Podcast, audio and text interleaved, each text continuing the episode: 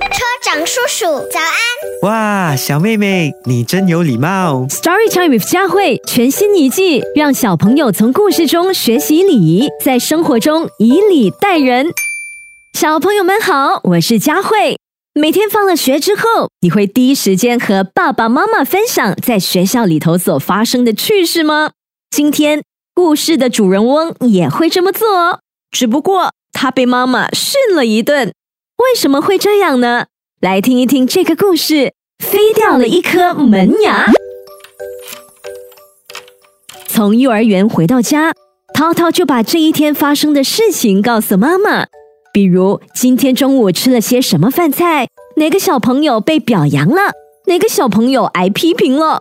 说着说着，涛涛笑了起来。妈妈，菲菲掉了一颗大门牙，说话漏风，特别滑稽，像这样。淘淘模仿菲菲说话的样子，又笑着说：“哈哈菲菲一说话，大家都笑了。今天菲菲多了一个外号，叫做缺门牙。”妈妈听完，对淘淘说：“淘淘，小朋友换牙很正常，每个小朋友都会经历换牙的过程。”淘淘没有换过牙，听妈妈这么一说，他有些害怕，连忙问道：“嗯，牙疼吗？”等我换牙的时候，也会像菲菲一样说话漏风吗？是的，妈妈说。我今天取笑了菲菲，以后菲菲会不会也取笑我啊？淘淘，嘲笑别人的缺点是非常不礼貌的。我们应该管住自己的嘴巴，不说那些伤害别人的话。妈妈说。我知道了，明天我就去跟菲菲道歉，以后不再叫他缺门牙了。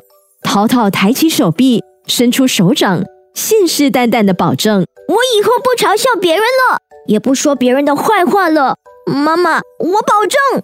妈妈相信你。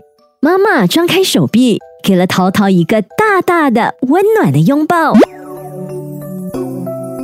小朋友听了这个故事之后，你有怎么样的想法呢？其实谁都有缺点，我们不应该给别人取外号。或者嘲笑别人的缺点，当你发现别人的不足时，应该怎么做呢？你可以多想一想别人的优点，少关注别人的缺点。对待别人时要友善，不嘲笑别人的缺点和不足，就用平常心对待他人，就是最好的尊重。还有，检查自己的身上有没有类似的缺点呢？如果有的话，能不能够即刻改正呢？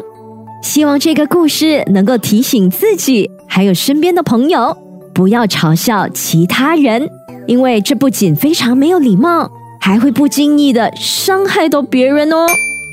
更多精彩内容，请到 Me Listen、Spotify、Apple Podcast 或 Google Podcast 收听。